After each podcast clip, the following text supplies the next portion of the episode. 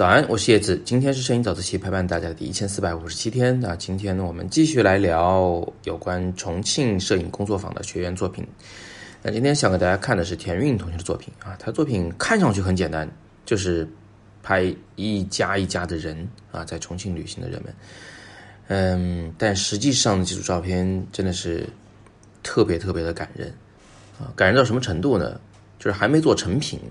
还在一个讨论的过程中，在第二天他拍摄完以后给我看的时候，我当时让他说：“你给我说说这张照片背后的故事，我们试一试。”结果呢，他刚说了一半啊，这故事很简单，但是刚说了一半，我就强忍泪水，我说：“就是这个感觉，就要这样继续拍下去。”那么到底怎么回事呢？我们还是回过头来，先从田韵的这个嗯背景开始交代起啊。他简单来讲，就是一个在大家的保护之下顺利。成长的这么个女孩，也很家庭很幸福，然后条件也还可以啊，呃，自己爱好也很多，呃，什么心理学呀、东方哲学啊，都学了很多，呃，英语学学了六年，瑜伽也是这个一个一个非常专业的爱好啊，甚至他已经考了这个瑜伽的证，呃，还会一些音乐，会会会钢琴、手风琴，嗯。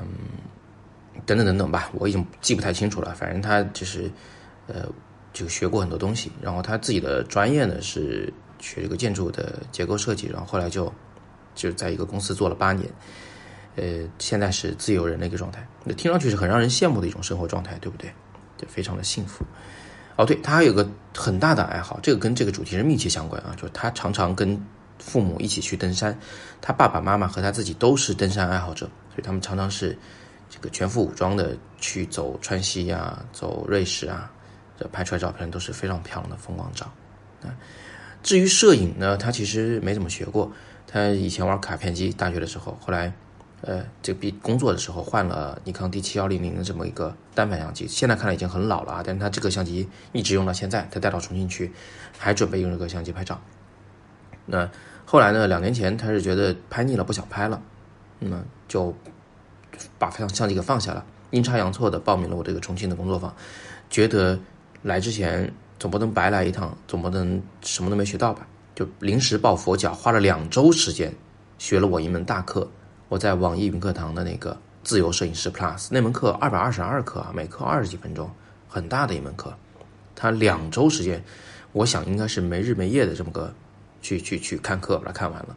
但是我只能认为他还是没基础的，为什么呢？因为两周时间看的课根本消化不了，所以，呃，我就当他是没有摄影基础的这么一个人学员，啊，那于是他就有两个问题需要解决一下啊。第一个问题就是他这个成长经历太顺利了，呃，这种顺利的情况下，他到底会不会对人生有足够充沛的思考呢？那很多同学可能会担心这个问题，呃，他不比一些在逆境中长大的孩子憋了一肚子的话想说。啊，想倾诉，于是他用摄影倾诉出来，这个感觉就非常的好。就是我们会担心他，他是不是没有什么想倾诉的东西？然后第二个困难是他没有摄影基础嘛，所以相机怎么操作，是吧？构图、光影、色彩怎么掌握，这可能是个问题。那最后我们，呃，就是开题的时候，他其实开了三个题。他说，第一个呢，我想拍退休老人的生活现状。我说这个你就算了，因为拍的人太多了。第二个呢是，他想拍。生活启示录，在生活中的一些哲学的闪光点，啊，那我说这个也太难了，因为你不是每时每刻都能遇到那些闪光点的，啊，最后他第三个题目，我觉得是比较好的。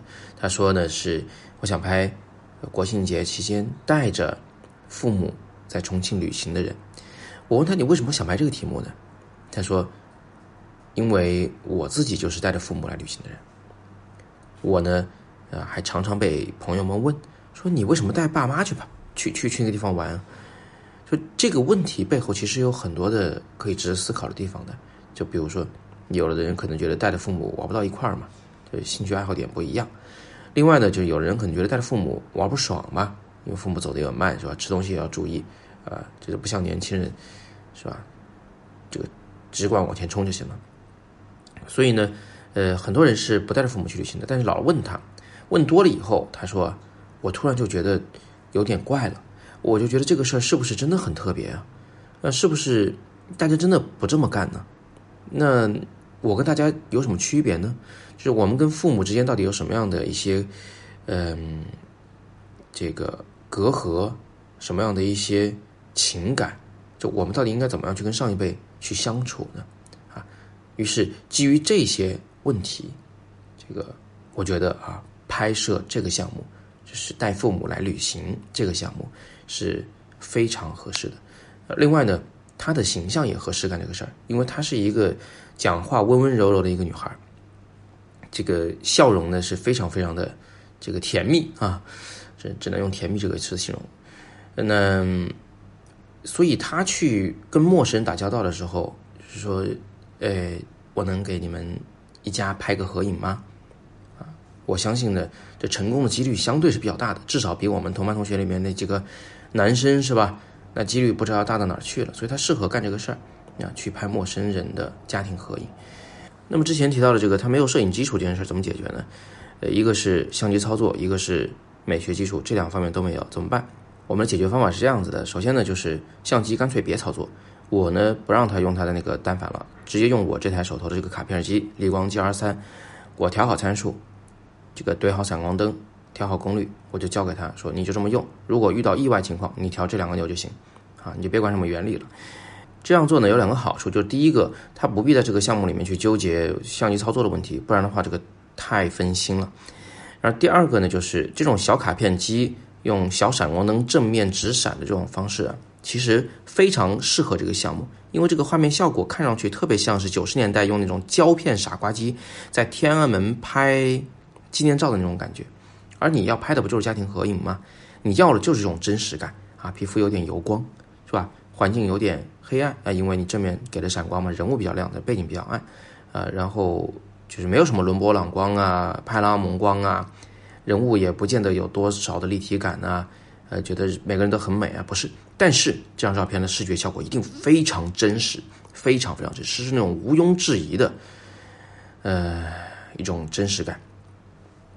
就是他那种，就是这都是一个一个的真实的人物，一个个的普通人，这种感觉是扑面而来的，就画面效果其实很合适，所以我让他用这个方法把这个器材操作的时候规避掉。另外就是构图的事儿，构图上其实我就教了他几个小的要点。就第一个呢，是你把所有的人物都框在这画面中间，就不要拍漏了啊。周围呢稍微留一点空白，放在正中央拍就行。第二，我让他呢保持自己的相机在整个这个家庭中个子最小的那位老人的眼睛的高度，跟他平视。这样来说，对老人来说，那个画面效果就是啊就很尊重他。然后呢，孩子在画面中会显得比较高大啊，这反而是个好事。那第三个要求呢，就是让他稍微注意一下背景，就不要拍的都是同一栋楼的背景就行了，就这么三个小要求，这个很容易记。然后他就去拍了，但是你知道吗？困难才刚刚开始。这个项目最困难的事其实是你怎么去说服那些人让你拍照。一个一个家庭过来旅游，呃，有的人是很匆忙的，带到这里看一眼就要去下一个地方了。哎，有的人呢，你还没开始讲话，刚说你好，你一次刚说完。对方就以为你要推销产品，就说不用不用不用不用，谢谢谢谢，要走了。这个是不是大家都常见的一种情况，对吧？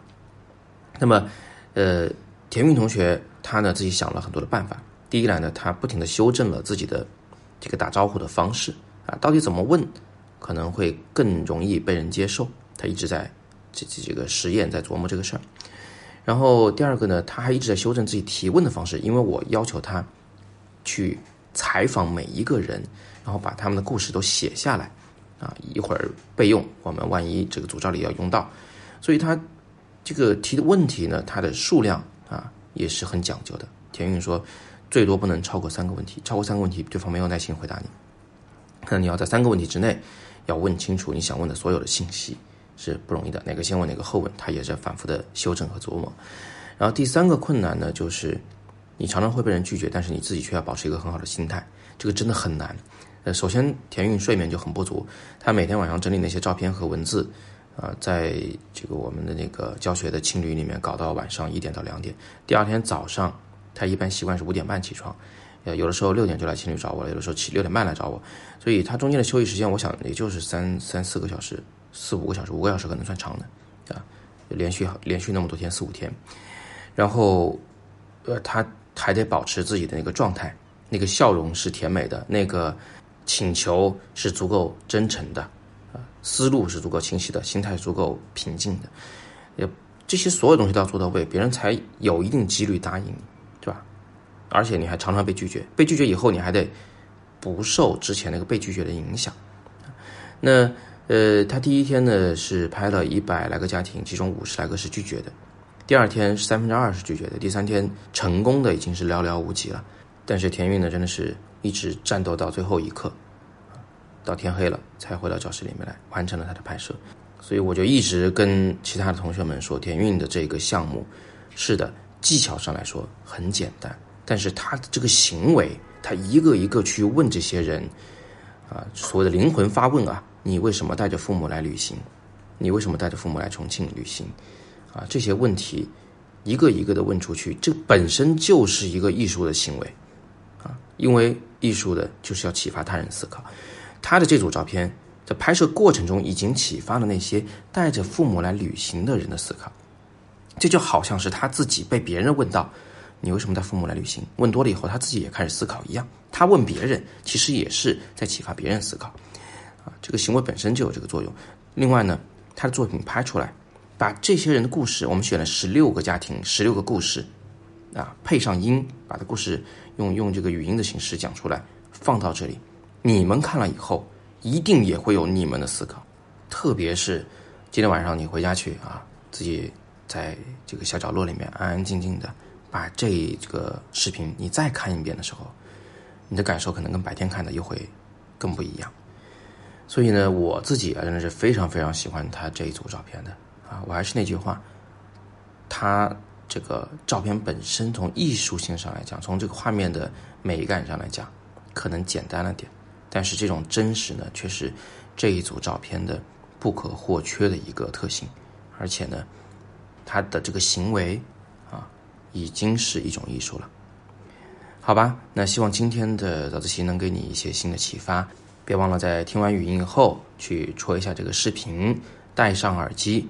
认认真真的边看边听，今天的照片背后不是背景音乐，是田韵亲自为大家录的音，啊，讲述的是这一个一个家庭背后的故事。那，最后啊，给个小彩蛋，把田韵当时在我们的青旅里录音的这个照片也放出来，大家可以认识一下。好吧，那今天就先聊这么多了。呃，明天我们会放出最后一位同学的作品作为压轴。啊，具体是谁的，我们先先保密。但是我可以保证，他跟前面所有同学的作品都会很不一样。另外呢，我到明天啊，也就只给大家展示四位同学的作品。